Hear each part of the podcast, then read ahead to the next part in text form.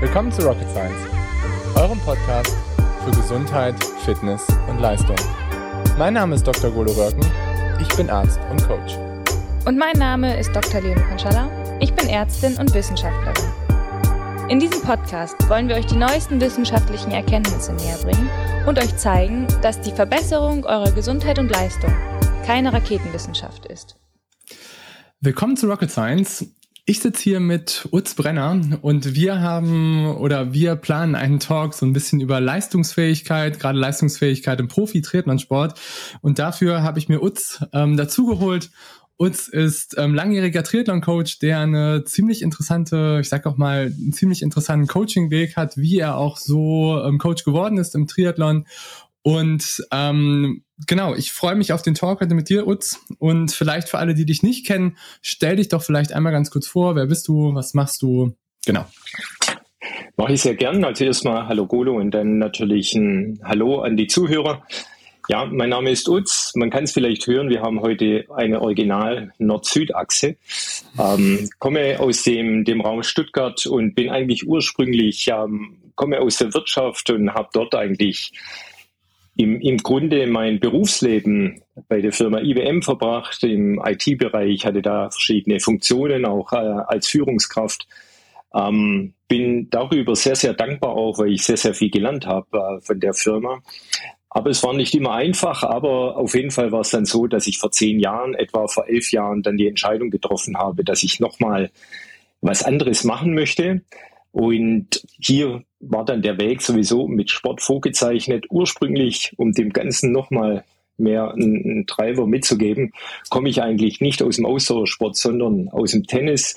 Das hatte ich äh, in Kind- und Jugendalter äh, sehr konzentriert betrieben ähm, und noch Skifahren und bin eigentlich über eine Wette dann irgendwann zum Triathlon gekommen.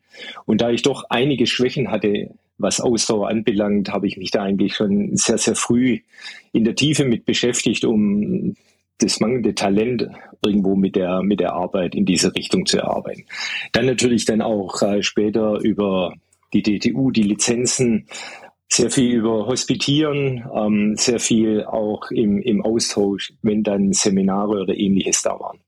Aber so bin ich auf jeden Fall heute mit drin und interessant ist vielleicht auch noch, weil das ja immer wieder ein Thema ist, wenn ich nicht den, nicht von einem Sportwissenschaftsstudium komme, dann denke ich mal, ist ganz, ganz spannend, dass ich ähm, die Arbeit mit den Athleten getrieben von der Verantwortung für die Träume angehe und ähm, das dazu führt, dass ich doch sehr, sehr konzentriert ähm, im Detail natürlich auch schauen möchte, weil ähm, Golo, du wirst wissen, wenn wir einen Fehler als Trainer machen und das sind nur zwei, drei, vier Prozent Leistungseinbußung auf eine Langdistanz reden wir im Profitum von acht, zehn, zwölf oder mehr Minuten.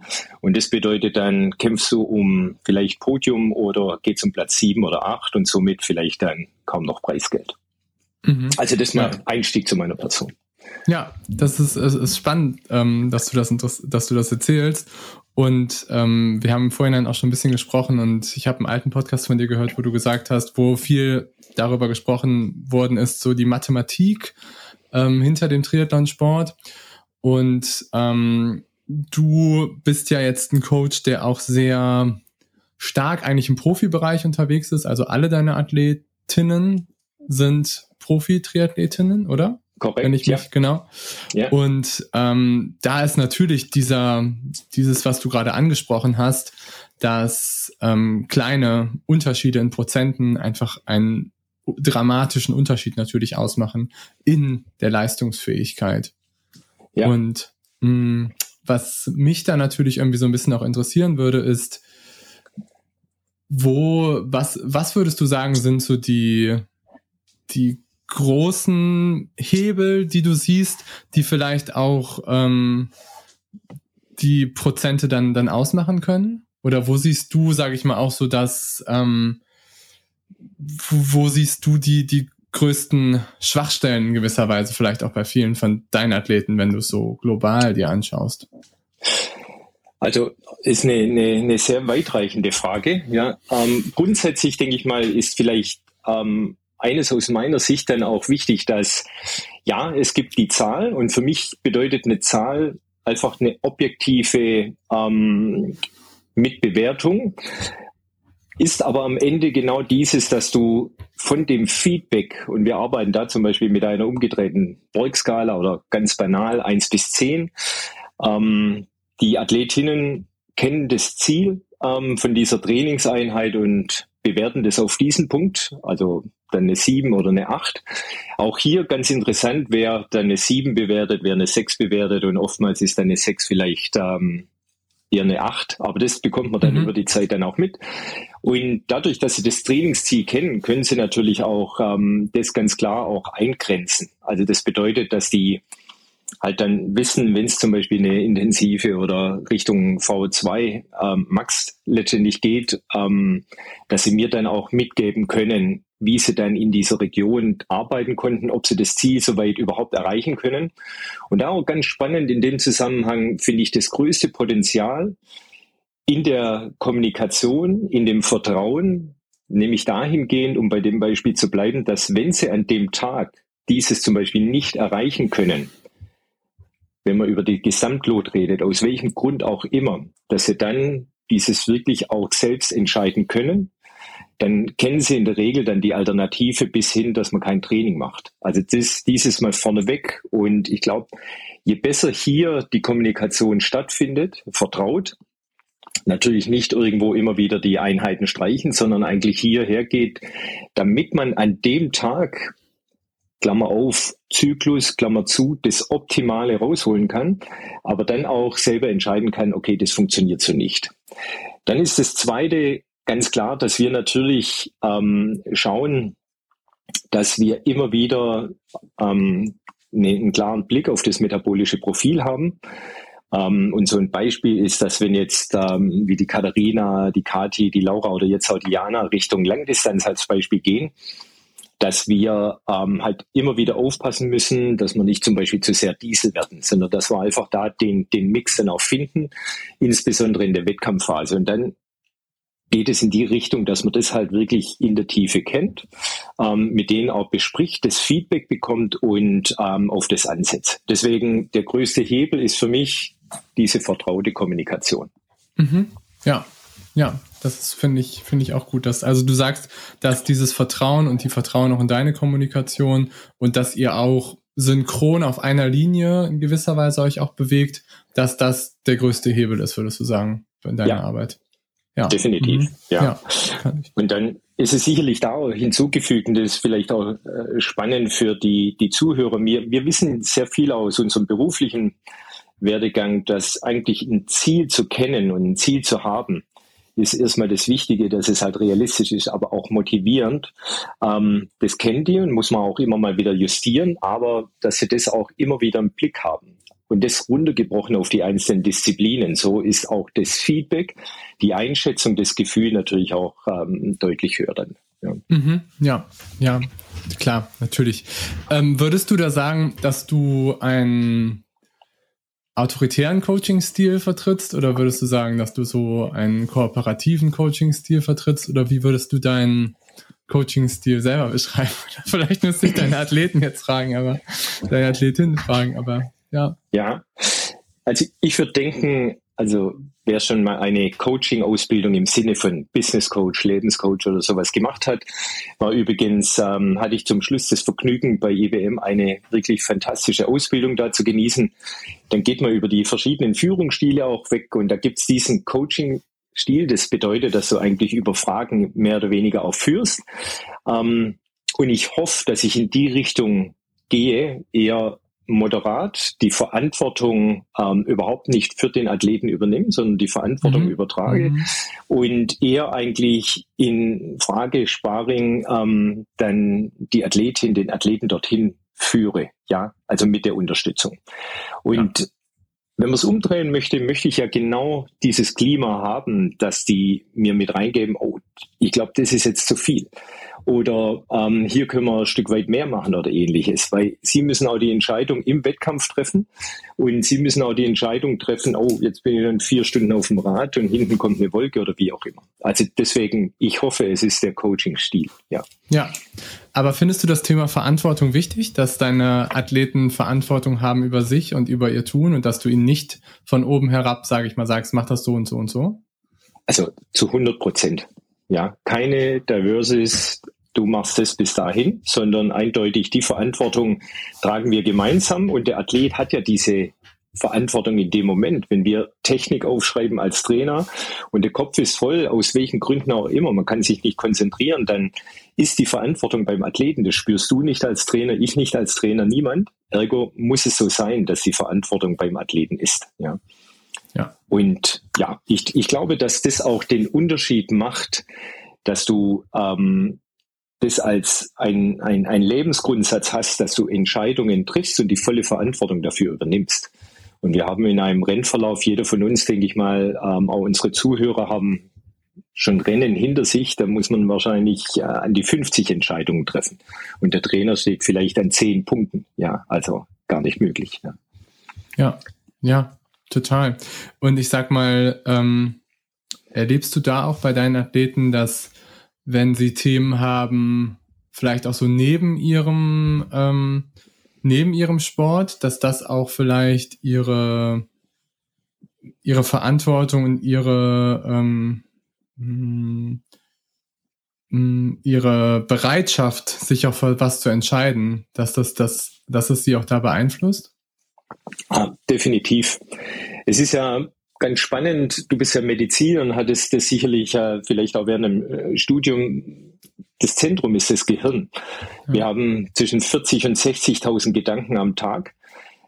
Wenn du dich nicht in dieser Trainingseinheit auch konzentrieren kannst zum Training, sondern dich beschäftigt, vielleicht finanzielle Themen, vielleicht Stress in einer Partnerschaft oder ähm, alles, was eigentlich jeden Tag auf uns einfließt, ähm, dann dann wirst du abgelenkt sein, dann wirst du nicht 100 Prozent bei dieser Aufgabe sein. Und ich habe selber als ähm, Altersklassenathlet miterlebt, wenn ich dann einen stressigen Tag hatte, dann war ich noch nicht bei der Einheit. Es hat vielleicht erst mal eine halbe Stunde gedauert, bis die Stresshormone vielleicht abgebaut wurden und dann war ich irgendwann angekommen.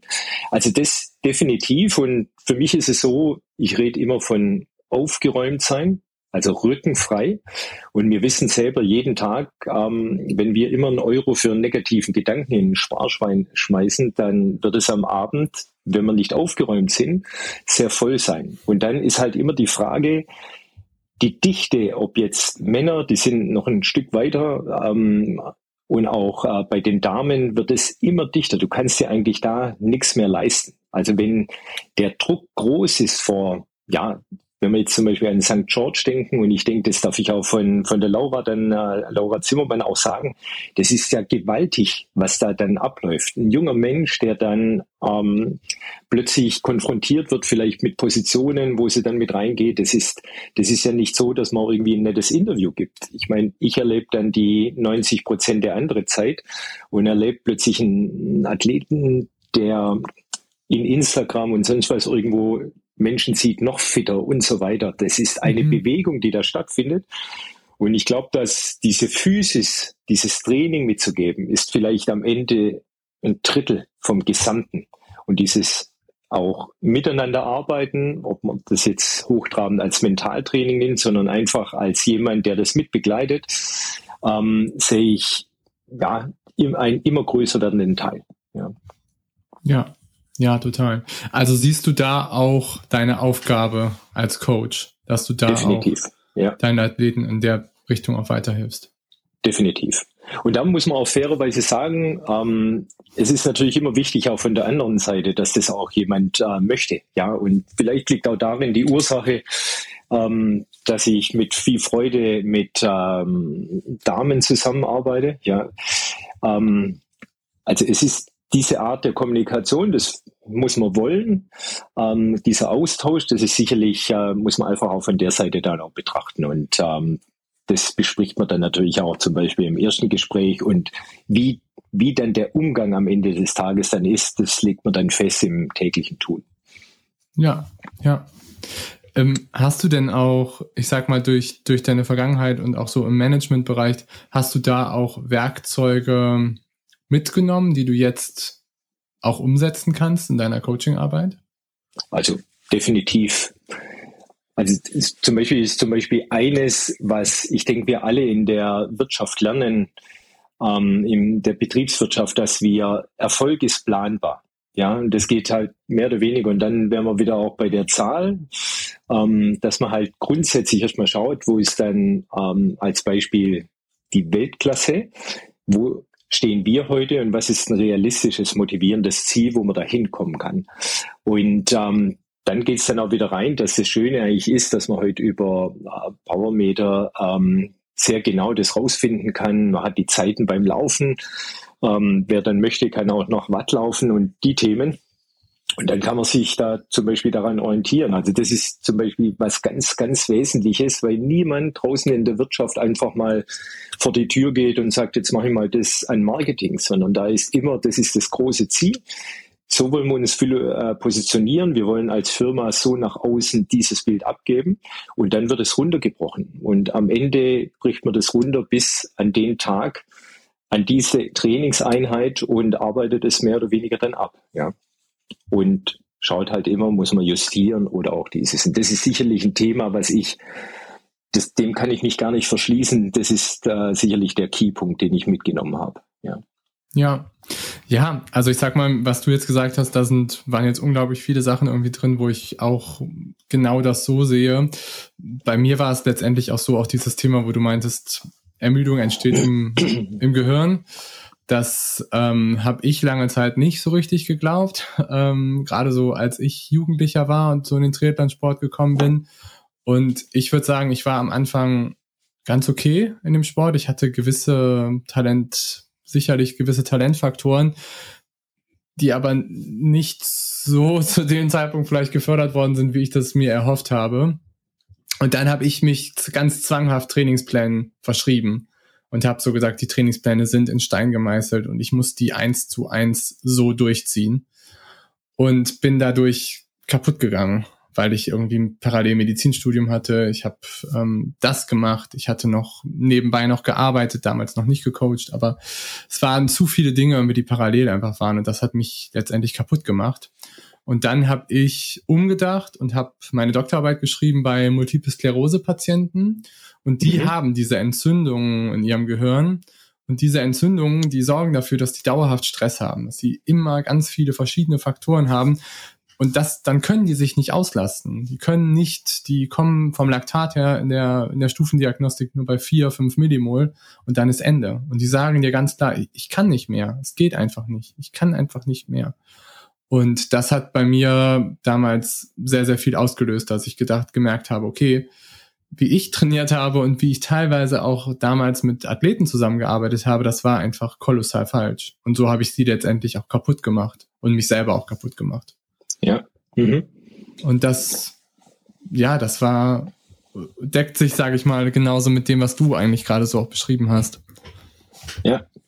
Ja, ein spannendes Thema. Ich glaube, für unsere Zuhörer, Zuhörer können wir mal ein Beispiel nehmen, weil wir hatten vorher auch ähm, und die Tage mal über das Trainingslager gesprochen. Und jeder von uns ähm, kennt sich, wenn er dort ankommt. Und man kommt unter Umständen ähm, von fünf oder zehn Grad Regenwetter plötzlich nach Mallorca oder Fuerteventura und hat, ich sag mal, diese Sonne 20 Grad kurz, kurz, diese Motivation dann in der Gruppe zu trainieren und nur dann trainieren zu müssen und nicht den beruflichen Alltag damit zu haben.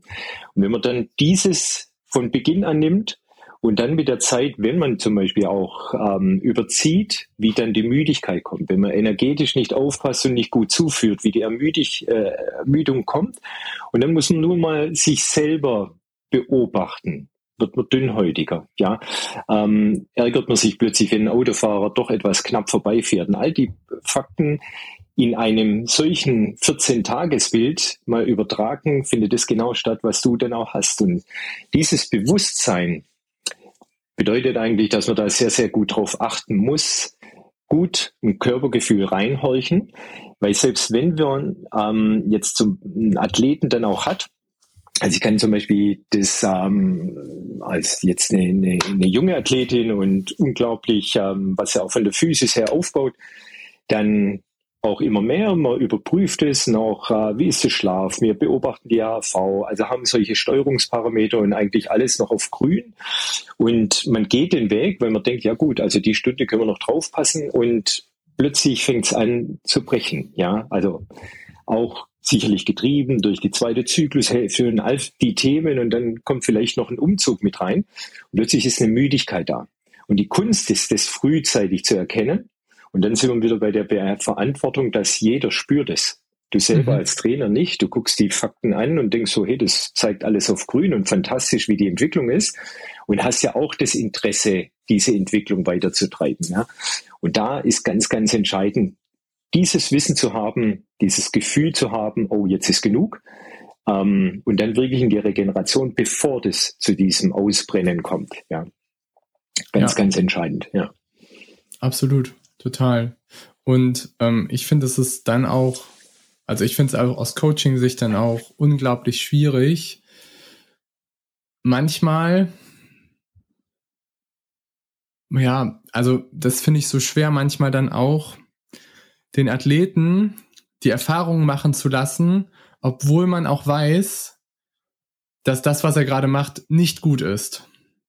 Weil er es einfach oder sie es sonst niemals lernen würde. Weißt du, wie mhm. ich meine? Ja. ja. Dass die letztendlich diese negativen Erfahrungen machen müssen, damit sie einfach lernen, okay, das war ein Fehler und ich kann mit meinem Körper nicht so umgehen, um dann langfristig gesehen besser zu werden. Ja, wobei da wäre halt die Kunst, ich meine, das ist ja Konfuzius, ähm, die dritte Art, um klug zu werden durch die bittere Erfahrung. Ähm, ich denke, dass wir je nachdem, also es ist, wir arbeiten ja immer mit, mit, mit tollen äh, Persönlichkeiten zusammen und dann muss man halt auch sehen, ähm, ist es getrieben, ah, ich muss mehr machen, ähm, muss man da eher vielleicht bremsen? Und vielleicht ist dann auch mal bei dem ein oder anderen oder der ein oder anderen vielleicht so, dass man auch eine Hilfestellung geben muss, dass man vielleicht an der Stelle mal mehr macht. Ähm, das, die Thematik ist, ich glaube, ich meine, du bist ja ein sehr ambitionierter ähm, Altersklassenathlet. Also bei mir, ich würde mich jetzt als arg durchschnittlich, also ohne jetzt da äh, Ding, aber es interessiert niemanden, 10, 25 oder 10, 50 oder 11 Stunden oder 11, 15 in der Langdistanz zu machen. Aber, ähm, und mich übrigens auch nicht so relevant, weil das so weit weg ist von der Hawaii-Quali etc. Aber interessant ist ja eigentlich viel mehr, dass ich es gesund mache. Weil der mhm. Verantwortung muss ich auch fürs Umfeld gerecht werden. Und ich glaube, also ich bin richtig stolz da drin und bin nicht gefeit davor, ganz klar, aber ich habe zum Beispiel noch nie eine schwere Verletzung miterlebt. Noch nie ein Ausbrennen oder ähm, also Ermüdungsbruch etc. Ja, und schon allein, wenn eine Erkältung hochkommt, ähm, ist es für mich ein Ärgernis, weil ich die Verantwortung bei mir sehe, dass ich dieses halt dementsprechend gestalt und so steuere, dass es eben nicht passiert. Also da ist eigentlich immer speziell im Profitum, und wir wissen beide, wie wichtig es ist, kontinuierlich durchzutrainieren, dass es dann halt ähm, wirklich nicht zu dem Punkt kommt. Ja. Ja, ja, absolut. Und ich finde eben, weil in dem Bereich, du hast jetzt Profiathleten und ich habe viele Athleten, die an diesem Sprung sind vom Amateur zum Profitum mhm. und die häufig viele Baustellen gleichzeitig gerade haben und dann ist ihnen die Möglichkeit eröffnet, vielleicht Profi zu werden und dann plötzlich einige Baustellen abzubauen dann aber vor dem Druck konfrontiert zu werden, dass sie mehr Zeit haben zum Training. Und was ja. machen sie dann? Dann füllen sie ganz häufig diese Zeit mit unglaublich vielen Trainingssessions und dann mhm. sehe ich meine Arbeit als Coach ganz klar darin, davor einfach auch natürlich zu warnen und zu sagen, dass nur wenn man viel trainiert, man nicht besser wird. Ja. Und ähm, das ist so ein Spagat, der unglaublich schwierig ist und ich den ich auch, muss ich echt sagen, einfach unterschätzt habe. Ja. Wie schwer das ist. Absolut. Absolut. Und dazu kommt noch, wenn man jetzt auf dem Sprung hat, dann sind sie entweder in der Arbeitswelt oder im Studium. Und du weißt selber, mein, während du die Doktorarbeit schreibst oder überhaupt diese Herausforderung Medizinstudium, dann ist mit Sicherheit eine unglaubliche Last, die da auch reinkommt. Und was ich auch feststellen kann, du und ich, wir träumen ja davon, dass wir eigentlich so eine blanke Woche haben und können die sauber planen. Also ich weiß nicht, wie es bei dir ist, aber ich würde mal behaupten, das können wir zu 90 Prozent nicht. Das geht damit los, dass eigentlich heute und das erst seit Januar eine Laura Zimmermann ein Vollprofitum haben kann. Alle anderen sind entweder haben eine Studentin mit der Jana, ähm, die Valeria, die ähm, Johanna, die Katharina Grohmann, ähm, meines Erachtens zu Lande eine der besten Langdistanzlerinnen, äh, die wir hier in Deutschland haben, oder sicherlich eine unter den Top 5. Geschwimmen ähm, hinkt uns etwas nach, aber sie arbeitet 33 Stunden. Und da muss man so aufpassen, dass man dieses nicht überdreht. Dann hat man aber auch wiederum diesen Stress dann ähm, von mir, dieses geliebte Instagram oder die sozialen Medien, wo du dann siehst, wieder da ins Trainingslager oder dieses, ja, und das ist so ein Antrieb, ja, selbst wenn das Bilder vom letzten Jahr sind, man nimmt es auf und das macht was mit dem Menschen. Und das ist so ein schmaler Grad, speziell in unserem Triathlon-Bereich, wo wir ähm, ja doch auch sehr aufwendig diese drei Disziplinen am Tag unterbringen müssen, also in Anführungszeichen. Und ähm, für mich mittlerweile ein, ein Key-Thema, dieses Thema Gesamtload, dieser Stress, ähm, der täglich mit einfällt und schon allein, oh, ich muss noch einkaufen. Aber dann hat man noch immer noch die Einheit drauf und um 20 Uhr macht der Laden zu und ähnliches. All die Dinge, das ist so simpel. Oder ein soziales Leben, dann hat halt irgendwann mal wieder die Mama Geburtstag oder ähnliches und dann muss man dorthin fahren und dann ist ein Tag drin. Das ist was Schönes, aber das einzupacken, das ist meines Erachtens nicht mehr eine Kleinigkeit, sondern speziell ähm, für ambitionierten äh, Altersklassen ähm, Triathlonsport und natürlich im Profitum meines Erachtens ganz dünnes Eis und der Ritt auf der Rasierklinge im wahrsten Sinne des Wortes. Total. Und auch, ich sag mal so, Barrieren aufzuziehen, zu sagen, so bis hierhin und eben nicht weiter, egal ob es dann der Job ist, der noch da ist, oder ob es auch die Familie ist, ob es Freunde sind, ob es einfach das Umfeld ist. Weil nicht jeder in dem Umfeld findet es vielleicht auch gut, was du machst. Und das ist, dann geht's auch ganz klar darum, meines Erachtens halt immer auch gewisserweise Barrieren zu ziehen. Und ja, ich habe das, ich denke das auch äh, bei Leonie, da haben wir ja auch irgendwie im, im Trainingslager drüber gesprochen und das ist auch, glaube ich, im Podcast okay, wenn ich das erzähle. Leonie ist auch, wo ich immer sage, sie ist so talentiert einfach. Sie bringt so viele Faktoren mit. Sie hat letztendlich alles, was man bräuchte, um wirklich unglaublich erfolgreich zu werden. Es ist aber sehr, sehr schwierig, sie davon zu überzeugen und dass sie sich das selber vorstellen kann, das zu machen. Und dann finde ich immer, sabotiert sie sich meistens immer selber mit den Nebenbaustellen, nicht unbedingt mit dem Training. Und ja. ähm, das ist schon eine Aufgabe immer. Ja, also ich kann definitiv das bestätigen. Ich hatte das Vergnügen, mit ihr mal ähm, auf Forteventura Rad zu fahren. Also es war dann so, dass ich ähm, doch am Abend äh, entschieden habe, die nächsten zwei, drei Tage definitiv mal rauszunehmen. Also sie ist wirklich so unglaublich talentiert und vor allen Dingen, wenn man das Hamburg dann betrachtet, da bin selbst ich als dein Kollege und gut freundschaftlich verbunden, wo ich dann denke, hey, die Leonie, die muss morgens mal aufwachen und wissen, was der liebe Gott ihr mitgegeben hat und äh, dann sich auf die Sache konzentrieren. Ja, also es wäre, denke ich mal, auch für für für das Umfeld, also auch einschließlich mir und was Schönes, wenn sie da Vollgas geben würde auf Triathlon. Ja. ja. Ja, ja, ich denke mal, sie wird sich wahrscheinlich den Podcast anhören und dann wird, ja. sich, ähm, wird sie sich freuen, wenn wir das, denke ich mal, sagen. Ja. ja, ja, super spannendes Thema. Ähm, ich sag mal, wie hast du denn so die letzten, die letzten Rennen erlebt mit deinen Athleten? Es war ja jetzt schon ein bisschen was auf dem Programm, unter anderem ja. auch eine Weltmeisterschaft. Ja. Wie war so, wie war so deine, dein Eindruck?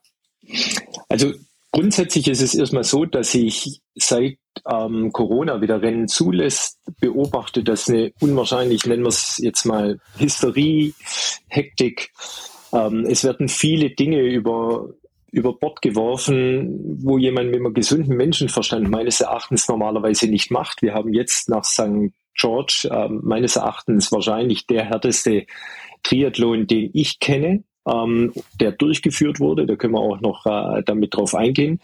Dann ähm, 14 Tage später nochmal eine Langdistanz zu machen. Das ist das, was ich auch letztes Jahr schon beobachtet habe. Und das ist erstmal für mich als Trainer ähm, ein Thema, der hoffentlich sehr, sehr genau auf die Gesundheit achtet. Damit werde ich natürlich auch konfrontiert mit der Aussage, hey, soll man mal mutiger werden oder sowas, ja. Und das ist erstmal das Grundsätzliche, was ich wahrnehme. Ähm, man hat nicht mehr die Ruhe, ähm, irgendwo Dinge vielleicht dann auch aufzubauen, sondern okay, jetzt so ungefähr, bevor sie uns wieder die, die Rennen wegnehmen, äh, machen wir lieber jedes Wochenende in Anführungszeichen mhm. eines. Also das ist mal so auch pauschal. Dann ähm, selber ist es dann so, dass ähm, wir haben jetzt bei, bei den sechs äh, die, die Kati, ähm, die ist noch nicht so weit. Wir werden die Kati Wolf ähm, im Juli dann ins Renngeschehen eingreifen. Ähm, da hatten wir einfach auch so ein Thema, Corona, sie ist Lehrerin, ähm, dann doch auch in der Fülle so viel eine Belastung, dass wir ähm, einfach mal dazwischen auch rausnehmen mussten. Ähm, und ähm, wenn man dann mal das andere Ende nimmt mit der Laura Zimmermann, da waren wir in, in St. George und ähm, ich möchte mal auch so vielleicht die Zuhörer mal ein Stück weit mitnehmen, was es eigentlich bedeutet. Wir wir hatten im Oktober letzten Jahres gehofft, dass wir Hawaii durchführen können. Hat nicht stattgefunden. Dann hat es kurzzeitig, ist es auf den Februar gelegt worden. Das war dann für viele so sonnenklar, dass man dort nicht startet. Und dann setzt man das nach Nordamerika Anfang Mai. Und einfach auch mal von der Trainingsarbeit das mitzunehmen, bedeutet es, dass wir eigentlich wegen Corona eine lange Saison erstmal haben. Ja, das bedeutet, dass wir ähm, mit der Laura zum Beispiel nur Anfang ähm, November äh, Florida gemacht haben, mit der Katharina sind mhm. wir noch nach Südafrika. So, und jetzt ist eines, das grundsätzlich, selbst wenn wir das nicht gemacht hätten, ein A-Wettkampf, ein absoluter A-Wettkampf Weltmeisterschaften bedeutet dieses, topfit zu sein, ähm, Anfang Mai ist schon mal für einen Mitteleuropäer, auch für einen, ja, vielleicht Australier, der hat dann ein Stück weit dann Sommermonate etc., aber der kam nicht aus dem Land raus. Aber für einen Mitteleuropäer erstmal sehr, sehr schwierig.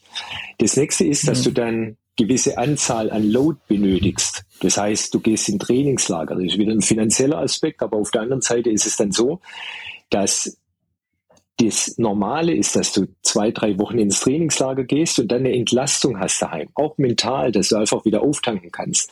Aber du hast gar nicht irgendwo die Zeit, jetzt drei Wochen oder vier Wochen ein Stück weit mal langlaufen, Erholung und dann gehst du ins nächste Trainingslager, sondern das geht dann zehn Tage weiter. Und dann versucht man dann über Dinge wie zum Beispiel Höhe äh, solche Faktoren mit reinzugeben. Das war jetzt für mich in der Trainerarbeit eine extreme Herausforderung, weil wir wissen, dass St. George sehr trocken ist. Es ist höher, also auch 860 Meter St. George und wir gehen hoch bis auf über 1400 Meter. Das ist nicht viel, aber es macht was mit dem Organismus. Ja. Also die ganzen Parameter plus, dass du halt dort ähm, am Schluss sind 22 Damen ja ins Wasser und 22, soweit ich weiß, Ironman-Siegerinnen. Also da kriegst du nichts geschenkt und da, dann darf ich auch sagen, vom starken Geschlecht redend, ähm, bei 22 über die Ziellinie sind. Ja, mhm, wir sind da ja, 16. geworden. Krass. Und wir sind 16. geworden, ähm, was sicherlich irgendwann ähm, haben wir auch von einem anderen Ziel geträumt, aber das ist das, was wir an dem Tag liefern konnten mit der Vorbereitung, die ich in der Hauptsache verantworte. Dann gibt es sicherlich auch andere Themen, aber wir haben schlichtweg Platz 16 jetzt erreicht. Aber man muss einfach so sehen, es war eine WM und dann, denkt man, auch sehr viel diskutiert, dass wir gesund dorthin gekommen sind. Und dann auch mal, um deine Frage auch noch klarer zu beantworten, jetzt waren wir zum Beispiel im Vorfeld in Salou. Ähm, wir haben Salou sehenden Auges komplett aus dem Training gemacht und Salou war mehr oder weniger, dass wir ein Triathlon vorher machen, vor einer WM. Und wir wollten nicht irgendwo ein Duathlon machen oder ähnliches. Da gab es auch nicht groß was im Angebot. Und auch vor allen Dingen auch vom Abstand wollten wir das auch dementsprechend äh, sehen. Und dann ist ganz spannend zu sehen, wie die Entwicklung dann auch geht, dass da ein Salou unglaubliches Feld ist, ähm, was wir ja auch wollen und uns alle wünschen. Und wenn man dann auch feststellt, dass eigentlich eine Renndynamik in der Mittelstand sich wirklich klasse weiterentwickelt hat. Und ich gebe bloß mal so ein Beispiel mit rein, wenn dann viele Damen, die im Europacup unterwegs sind, dann war es ja ein Duathlon, dann hat ähm, nach den fünf Kilometer Nee, Laura 45 Sekunden Abstand. Und dann gibt's, wer Salou kennt, so eine erste Rampe hoch. Nicht viel, ja. Und das sind die hochgebrüllt und äh, vorneweg, dann haben wir wieder das Thema Zahl und im Nachgang würde ich es jetzt anders machen, aber ich habe ihm mitgegeben, hey, das kannst du auf jeden Fall treten. Ich meine, als dann oben abgebogen wurde, ähm, nach vielleicht drei Minuten ähm, hatten wir aus 45 Sekunden knapp zwei. Rückstand. Und dann bilden sich Gruppen und ähnliches. So, und das, warum ich das auch so kurz erzähle, ähm, dann sind wir wieder auch beim Metallen und auch äh, Belastung. Ähm, war es fünf oder zehn Jahre zurück in der Leistungsklasse, die sicherlich die Laura hat, ähm, hätte sie da sicherlich auch noch Geld mitgenommen, ob sie da jetzt äh, direkt zweite oder dritte geworden wäre, aber auf jeden Fall ganz gut. Und dann wird sie Zehnte. Das macht was mit ihr. Sie sieht es ja auch in der ersten Kante. Und das sind dann wieder die Themen, die musst du mitnehmen und aufarbeiten. Und dann musst du sagen, hey, unser Ziel war, alles durchzutesten, hat geklappt. Und ich darf es mal so an der Stelle sagen, die Werte waren absolut sehr, sehr gut. Aber mittlerweile erreichst du im Halbmarathon mit 4.05, 4.2 oder 4 Minuten sehr, sehr wenig, weil die ersten fünf mhm. laufen alle in 3.45. Toll, ja. Und ja, genau, also deswegen, wir sind sicherlich jetzt in der, der Phase ähm, drin, dass wir ähm, im Einstieg sind. Wir lernen gerade, also wir haben ja auch mit der Johanna und Valeria, die sind zum, zum ersten Mal in ihrem ähm, als Triathlon-Profi unterwegs und ähm, so auch Stichwort Aerodynamik, da hat noch nichts stattgefunden. Auch vom Material wird erstmal aufgebaut und ich weiß es ja auch über eine Laura, über eine Kati, über eine Katharina, Aujana, was da geht und auch früher mhm. in der Zusammenarbeit mit einer Christine und einer Dani. Ähm, das müssen wir alles entwickeln und das packen wir alles rein, aber da braucht man sicherlich noch etwas Zeit, äh, um dass wir dann 100% Leistungsfähigkeit zeigen. Ja, ja, klar, das ist ja auch das Spannende. Das ist ja auch der Weg, ist ja dann auch irgendwie in gewisser Weise so das, das Ziel meistens. Ähm, ich sag mal, wie hast du denn, wenn du sagst, St. George ist so einer der härtesten Ironmans, die du bisher so gesehen hast? Das war mir auch noch nicht so ganz klar. Ähm, wieso siehst du das so und wie war für dich so die WM allgemein? Also, es war definitiv als WM sehr, sehr würdig was natürlich ja auch ich als jetzt Zuschauer ähm, sehr, sehr schade fand, dass wir diese Ausfälle hatten. Ähm, auch aus deutscher Sicht natürlich ja bei den Männern mit dem Frodo, mit dem Patrick. Mhm. Dann natürlich auch ähm, bei den Damen Lucy Charles. Das ist natürlich ja. äh, Aushängeschild. Auch eine Laura Philipp. Ja, das ist ähm, sicherlich sehr, sehr schade. Ähm, aber ich denke, das, was ich eingangs vorher erwähnt habe, ähm, da denke ich, da dürfen wir grundsätzlich drüber nachdenken, auch die Veranstalter von Ironman. Ähm, das andere ist, dass, ähm, warum sehe ich es als mithärtester an? Muss ich das so vorstellen, also erstmal ist die Radstrecke mit 2200 oder knapp 2240 äh, Höhenmeter eine, eine sehr große Herausforderung. Fangen wir aber mit dem Schwimmen an. Du schwimmst in einem See, der ist noch mal tiefer als St. George. Ähm, und der hat in der Regel irgendwo so 14, 15, 16 Grad. Ja, also du fängst dann morgens an. Wir hatten Glück, dass am Morgen 15, 16 Grad war. Ähm, aber du gehst da in den See rein. Das ist schon für uns Trainer auch eine Herausforderung, darauf vorzubereiten. Also, dass da der Korpus warm bleibt. Ja, wir haben ja auch ähm, bei den Männern weiß ich von zwei Panikattacken mitbekommen. Ähm, und wenn man dann weiß, wie dann wie das Gehirn äh, reagiert, dann kann man ermessen, dass in dem Moment eigentlich die Chance auf eine gute Platzierung also deutlich gesunken ist. Ja. Ähm, und dann muss man sich so vorstellen, du fährst raus ähm, vom See, fährst erstmal rechts runter und machst so, so ein Hin-Rückstück. Ähm, das sind wir am Anfang ein paar Tage vorher mit dem Auto abgefahren und das ist so eine Steigung. Ähm, der erste Teil für unsere Zuhörer war an St. George, das ist flach galt bis so Kilometer 80, 90 und dann geht man in die erste Schleife rein ähm, mit Höhenmeter aber vorne weg. Das sind den Steigungen und nicht irgendwie eine Welle, sondern da geht's so über drei, vier Kilometer steigen, kontinuierlich zwei bis fünf Prozent. Und je nachdem, wie der Wind war, in dem Fall äh, kam er aus Westen, also hat es ihn direkt im Gesicht. Und später im Canyon auch wieder so eine Herausforderung, die hatte ich dann ähm, mit Kontaktaufnahme nach St. George. Da war ich in so einem Triathlon-Forum und die hatten mir das dann schon mal genannt, dass wenn der Wind zum Beispiel aus Westen und er war sehr, sehr ähm, böig, ähm, dann dreht er in einem Canyon, dann hast du ihn plötzlich von vorne durch die Kanalisierung. Ja, ähm, wenn du dann oben bist, um mitzunehmen, hast du eine Abfahrt, ähm, die sehr frei war. Also die Böen sind direkt durch. Also du hattest jetzt nicht die Möglichkeit, ähm, wirklich so mit 80, 90 runter, sondern du musst dann schon auch dementsprechend mit Bedacht fahren und die Strecke da auch kennen. Also das bedeutet auch bei der Abfahrt hohe Konzentration. Und dann bist du in St. George und dann fährst du nochmal den Snow Canyon. Wunderschöne Ecke übrigens. Und das ist dann auch so einer, der dann gut sieht. Und zu dem Zeitpunkt war in etwa schon so um die 30 Grad. Morgens dann wenig, ähm, dann da 30 Grad. Und beim Laufen war es dann so, dass es entweder, also es ging fünf Kilometer mehr oder weniger stetig hoch ähm, und dann fünf Kilometer nach unten und dann bist du wieder die fünf Kilometer hoch, wieder fünf Kilometer runter. Das war eine Runde. Und wir hatten im Schnitt 33 oder 34 Grad. Und um die Zuhörer mal kurz mitzunehmen, eines, ähm, ich hatte dann, bin ähm, an die Laufstrecke, habe noch äh, auf die Laura äh, warten dürfen und bin ähm, vier Athletinnen mal mitgelaufen. Also so 50 Meter dahinter und haben mal die Zeit mitgenommen, um zu wissen, wie läuft sie denn jetzt hier an der Stelle, um einen Eindruck zu gewinnen. Die Luft war so trocken, dass mein erster Hinweis an die Laura war, dass sie unbedingt das, was wir vorher besprochen haben, einen Eiswürfel in den Mund nehmen sollte. Es ist wirklich, wenn ich das so sagen darf, es ist ungefähr so, wie wenn du plötzlich einen Pelz im Mund hast, einen aufgewollenen.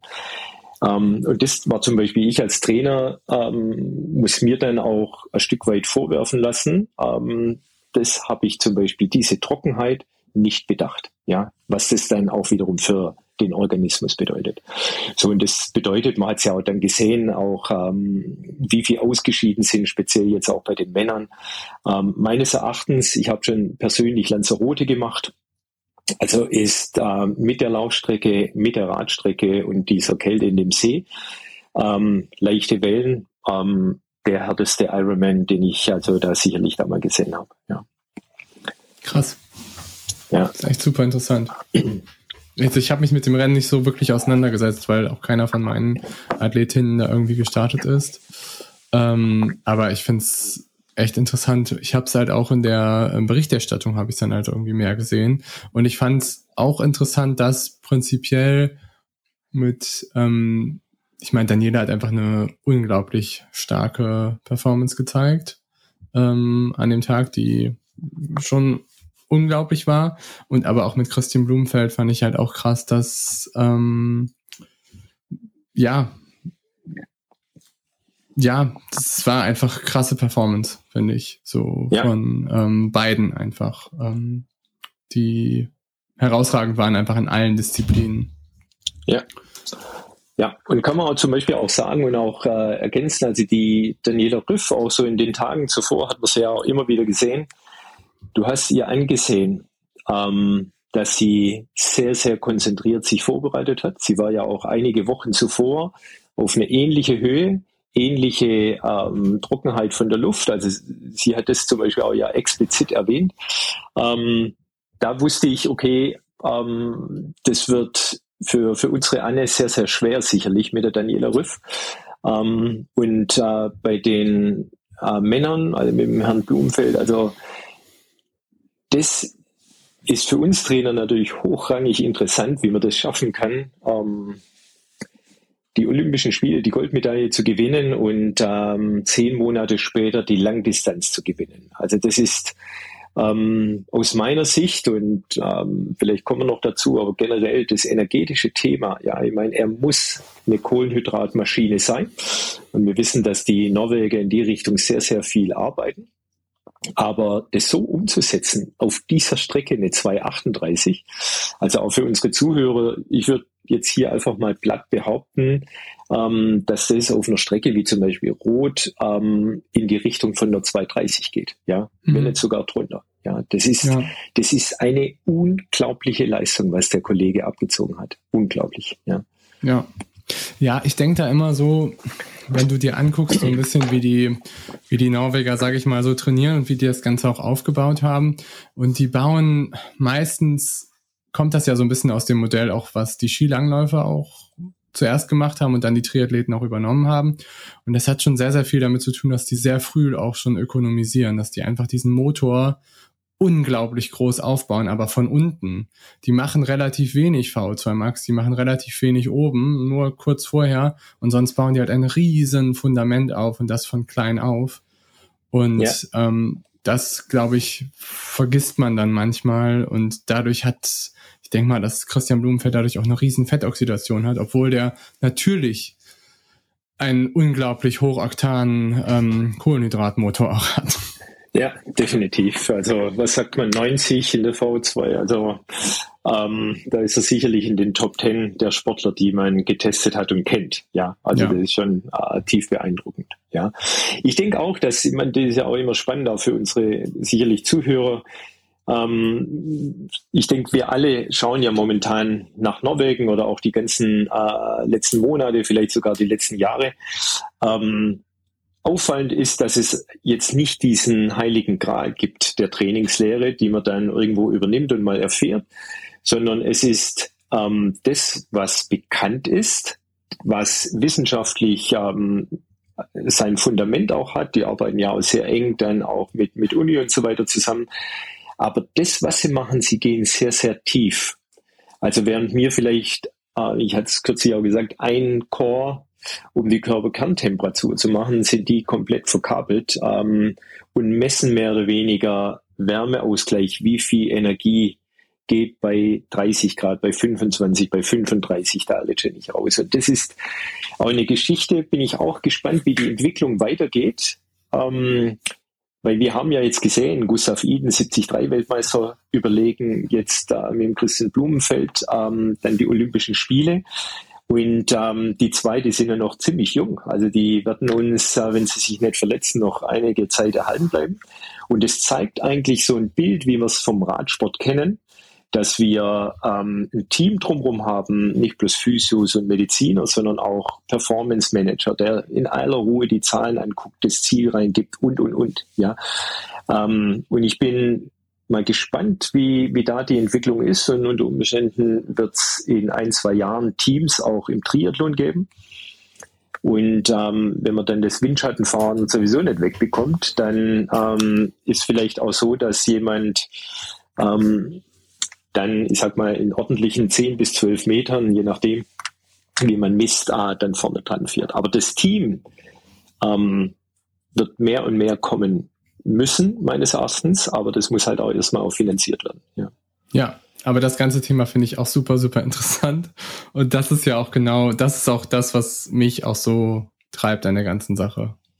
Dass man ja. eben sagt, man hat letztendlich ein Team darum, man hat die Community, man schafft die Voraussetzungen und man schafft auch die finanziellen Anreize. Das ist eher ein langfristiges Thema, aber man man kann das schon so aufbauen, dass man dann auch letztendlich mit fünf bis zehn Athleten, die einfach auch so die Spitze sind und einem großen Unterbau, kann man auch eine coole Struktur, sage ich mal, aufbauen. Ja, ja. denke ich schon. Ist schon Definitiv. Ja. ja. Ja, spannender Talk, Utz. Sehr spannend. Schön. genau. Welche Themen ähm, was, was denkst du, was ist noch spannend für unsere Zuhörer? Ich weiß nicht, hast du, hast du noch was, wo du sagst, so, ähm, das ist was, was dich gerade so sehr stark beschäftigt? ja. also ich denke, dass vielleicht auch grundsätzlich, ähm, was mir auch ein Stück weit mehr gefallen würde, wenn ähm, die Rennen, also das wird mich auch interessieren, auch mal so ein Stück weit mehr analysieren ganz klar, und auch herleiten, wie vielleicht sowas äh, entstehen oder solche Leistungen entstehen. Also ein Beispiel ist von mir, ähm, ich war ja mit der Laura in Florida und da äh, hatte dann immer an der Strecke, also auch ganz spannend, äh, die Radstrecke war nicht gesperrt. Und ähm, man konnte also mehr oder weniger, man, man hat genug Platz gehabt, aber auf der Radstrecke dann fahren und so konnte ich dann x Punkte dann anfahren und konnte auch die Männer gut verfolgen. Mhm. Und da wusste ich zum Beispiel eines, dass halt ähm, auch der, der Gustav Iden ein unglaublicher Athlet und auch nicht falsch verstehen. Er hat da das taktisch einfach sehr klug gemacht. Er war in der Fünfergruppe am Anfang Sechser, dann Fünfer, dann Vierergruppe Und die Stellen, die ich einsehen konnte, ähm, war er im fairen Abstand, aber dann mehr oder weniger dahinter. Und ähm, für mich ein überragender Sportler, dem hätte ich so gegönnt. Ähm, ähm, Lionel Sanders, ähm, der hat halt vorne gut gearbeitet, ja. Und dann ist halt irgendwo bei Kilometer 20 oder 25 auf dem Marathon, ähm, konnte man dann weglaufen. Und das ist zum Beispiel dann auch so ein Thema, das mal anzuschauen. Also für mich war wäre es jetzt die Frage gewesen, wer ist denn an dem Tag der stärkere Triathlet, Sanders oder Eden? Ja. Aber in dem Zusammenhang ähm, wird man das auch nicht rausfinden. Ich meine, Gustav Eden hat ja seinerzeit zum Beispiel auch seine Wattwerte äh, gepostet und das waren die Wattwerte, also er hat es jetzt runtergenommen, aber jeder konnte da erkennen, das ist in einem Bereich, ähm, ja, dass das also sicherlich bei ihm wahrscheinlich Amateur. der Gustav 1 ist, ja. genau. Und da würde ich mir einfach auch mehr wünschen, mal so ein Stück weit auch mehr, mehr äh, dann Insight und auch gewisse Dinge ein Stück weit nachvollziehbar oder äh, zu können. Auch wenn jemand ja. mal riskiert, weil er denkt, okay, er ist beim hm. Laufen ein Stück schwächer und er versucht's. Und dann wird er vielleicht am Schluss durchgereicht, ja. ja. Aber das ist, ähm, ähm, dann auch immer die Frage, was wir dann auch am Ende hören wollen und lesen wollen, ja. Aber das ist super spannend, das Thema, weil das ist auch, das ist jetzt, wenn du dann gerade auch bei den Männern guckst, wenn du dann in den Bereich kommst, so von 4, 450 FDPs, ähm, ja. dann kommst du sehr schnell an den Bereich, wo selbst wenn die eine sehr gute Fettoxidation haben, du relativ schnell energetische Probleme bekommst weil es einfach zu viel ist, was einfach da durchgejagt wird. Ja. Und dann musst du dir einfach überlegen, wie du letztendlich dann auch das Ding ähm, runterfährst. Also du kannst dann letztendlich über 300, 310, 320 Watt ist fast unmöglich zu fahren im Ironman, weil ja. einfach du energetisch dann runtergehst. Ja. Und die Überlegung hatte ich jetzt auch schon mit Amateurathleten, wo wir auch gesagt haben, es geht einfach nicht mehr, du kannst nicht mehr machen. Und wenn du dann hinten eine Fünfergruppe hast von Leuten, die regelkonform fahren oder auch vielleicht nicht ganz so regelkonform. Wir haben zum Beispiel haben auf Mallorca haben wir gedreht und ähm, ah, das war schon irgendwie furchtbar. Wir waren dann nachher in so einer Ebene, wo wir gesehen haben, die Jungs sind runtergekommen ähm, vom, vom Kloster Jück und sind dann runtergefahren. Und wir standen dann unten in der Ebene und haben gesehen, wie Ruben Zepunke ist vorne weggefahren.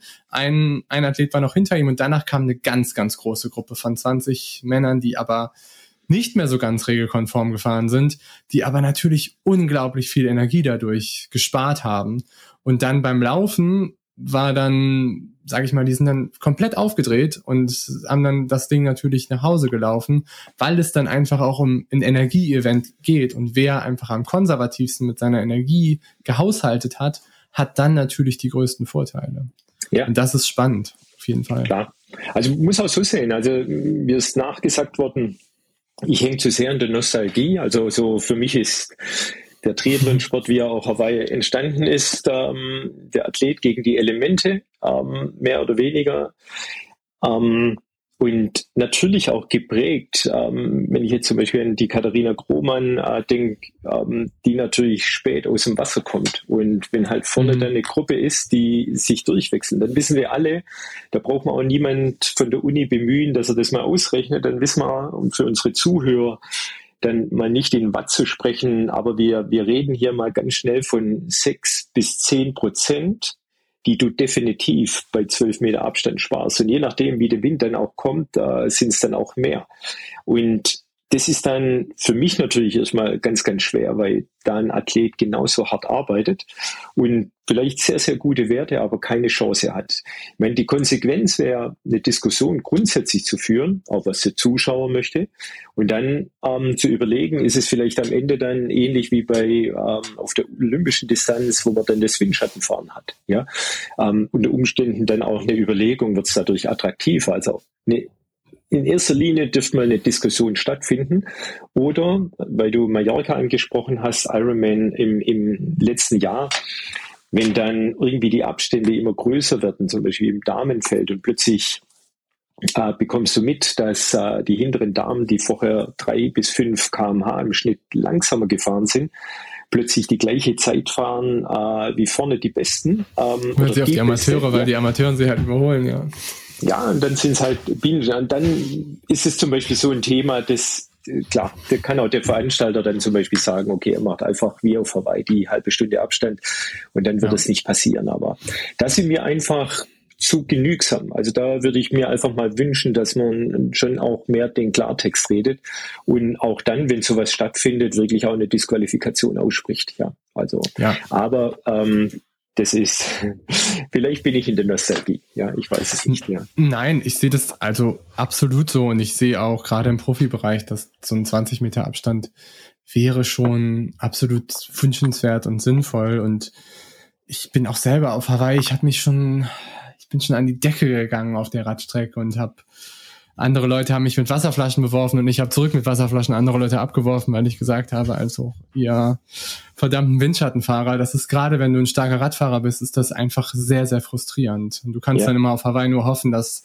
irgendwann dann doch der Wind von der Seite kommt oder der Wind halt brutal wird, so dass die Leute dann gezwungen werden, ja. ähm, nach hinten zu fallen.